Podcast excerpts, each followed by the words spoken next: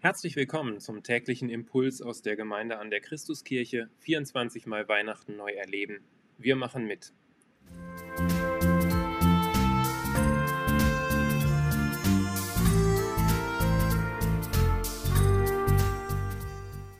Impulse aus dem Buch 24 Mal Weihnachten neu erleben, erschienen im SCM Verlag. Heute Tag 12, vorgetragen von Johannes Lorch. Wussten Sie eigentlich, dass man dem Weihnachtsmann Post schicken kann und dass man sogar eine Antwort darauf erhält?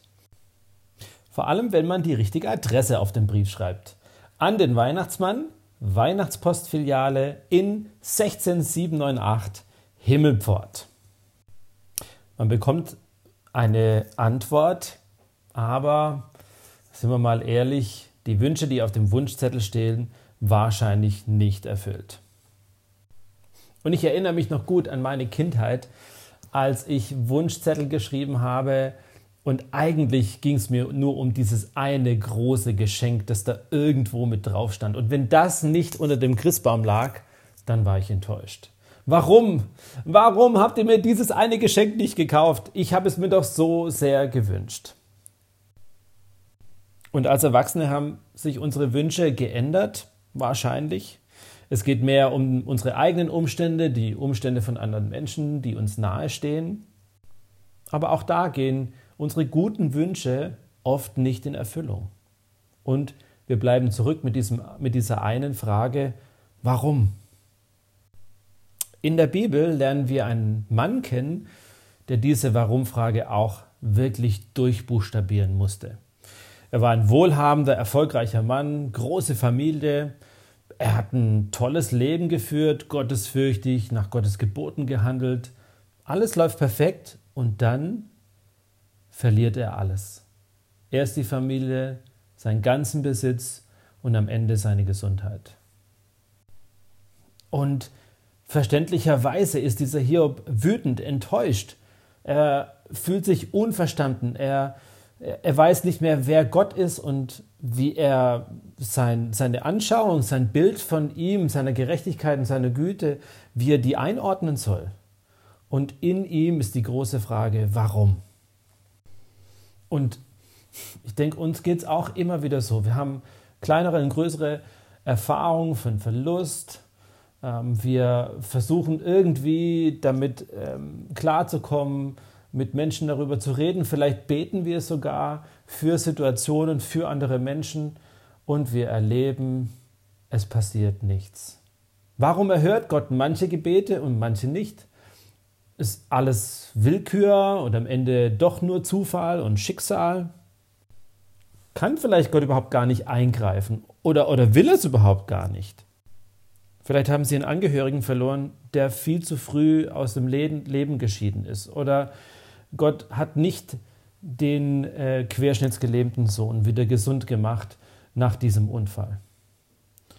Und wenn wir uns diesen Mut aufgebracht haben, uns an Gott zu wenden und wir merken, es passiert nichts, dann kommt unser eigener Verstand, unser eigener Glaube an seine Grenzen. Eine Antwort auf diese schweren Themen, finde ich, ist zu überlegen, wie sehen wir Gott in diesen Momenten. Ist er für uns ein Wunscherfüllungsautomat, wo wir das Gefühl haben, wir müssen nur oben Gebet reinstecken und unten kommt die Gebetserhörung und die Heilung heraus? Das wäre wie Eltern, die ihre Kinder lieben und ihnen einfach jeden Wunsch erfüllen würden. Es wäre doch fatal, jedem Begehren nach Süßigkeiten, Fernsehen, Computerspielen nachzugeben, so groß die Liebe zum Kind auch ist. Und diese harte Schule, die wir als Kinder erlebt haben, die erlebt auch das Steinadlerjunge. Und wenn wir gleich mal vielleicht bei der Adlermutter bleiben, verstehen wir vielleicht ein Stück mehr, wie das mit dem Gebet ist. Das ist ja so, das kleine Junge kann nicht fliegen und ist im Nest, ganz hoch oben im Adlerhorst. Und eines Tages kommt die Mutter, packt das Junge mit ihren Krallen, fliegt über den Abgrund und lässt es einfach fallen. Der große Schock.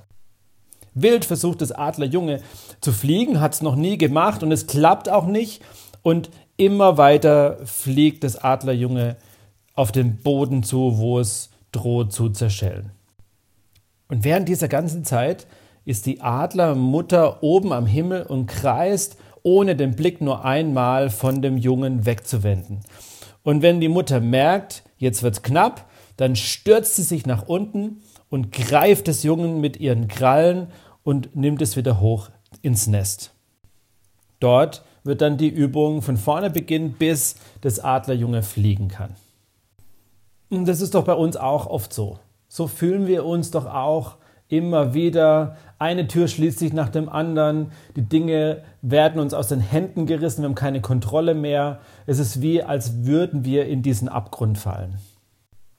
Und jetzt sagen zu können, spätestens im letzten Augenblick fängt Gott uns auf, das wäre doch stark. Und ich glaube das. Warum? Weil es mir in der Bibel zugesprochen wird. Gott hat nicht versprochen, dass alles einfach wird, aber er hat uns fest zugesagt, dass er dem Müden Kraft gibt, dass diejenigen, die auf ihn vertrauen, neue Kraft kriegen, dass sie, und es steht in Jesaja 40, Vers 29 folgende, auffahren wie ein Adler. Ja, das ist manchmal sehr schwer zu greifen und auch zu akzeptieren, dass Gottes Pläne für unser Leben größer sind als unsere eigene Agenda. Dass Gott das große Ganze sehen kann und nicht nur in unserem Moment verharren muss. Und selbst wenn wir die Gottes Pläne nie richtig sehen, ich glaube, sie existieren für uns und sie sind gut. Und da kommt noch was hinzu. Gott will nicht nur einfach über unseren jetzigen Moment hinausblicken, sondern er möchte auch, dass wir ihn in unseren Moment einladen. Er wünscht sich, dass wir ihn in unsere Situation mit hineinnehmen. Und vielleicht verändert er, nicht sofort unsere Umstände, aber unsere Perspektive und unser Herz. Und für diese Veränderung ist es, glaube ich, ganz wichtig, dass wir ehrlich werden vor Gott. Welchen Sinn wird so ein Gebet machen, das nicht ehrlich gemeint ist? Das gehören unsere Fragen in dieses Gebet hinein, unsere Zweifel, unsere Ängste, unsere Enttäuschung und auch unsere ganz profanen Wünsche. Ich kenne äh, Zeiten in meinem Leben, wo ich einfach mir vorher immer überlegt habe, was sind denn jetzt die besten Wünsche, die ich Gott bringen kann? Was sind denn die frommsten Sachen, die ich jetzt sagen kann? vielleicht um toll dazustehen oder auch um Gebetserhörung zu erleben. Aber darum geht es nicht. Wir sollen und dürfen ehrlich werden vor Gott. Jesus selber hat so ein Gebet gebetet, und zwar kurz bevor er ans Kreuz ging und dort starb. Da sehen wir ihn im Garten Gethsemane, wie er darum ringt. Er weiß, dass sein Leben jetzt wahrscheinlich zu Ende gehen wird und er betet, mein Vater, wenn es möglich ist, lass den Kelch des Leides an mir vorübergehen. Ein wirklich ehrliches Gebet. Er bittet Gott, ob es nicht einen anderen Weg gibt und er aus dieser unfassbaren Situation rauskommt. Und dann nimmt dieses Gebet in seiner Ehrlichkeit in Matthäus 26 eine Wendung. Im nächsten Atemzug unterstellt sich Jesus Gottes Willen. Doch ich will deinen Willen tun, heißt da, nicht meinen. Und mit diesen Worten drückt Jesus plötzlich ein ganz tiefes Vertrauen in den Willen Gottes aus. Er stellt Gottes Willen über seinen eigenen.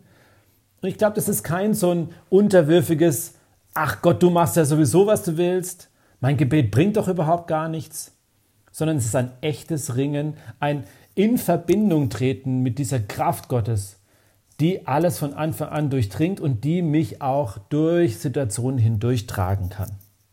Und deswegen ist Beten so wichtig. Nicht, weil immer sofort unsere Wünsche in Erfüllung gehen, sondern weil es uns mit Gott in Verbindung bringt und mit anderen Menschen, für die wir beten. Beten verändert Situationen und Menschen aber beten verändert immer auch uns selbst.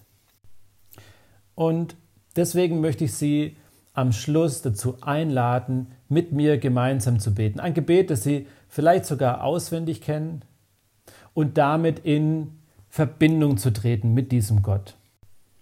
Geben Sie ihm doch jetzt die Chance, Ihr Herz von den Enttäuschungen über Ihre unerfüllten Wünsche zu heilen. Lasst uns beten. Vater unser im Himmel, geheiligt werde dein Name. Dein Reich komme, dein Wille geschehe, wie im Himmel so auf Erden.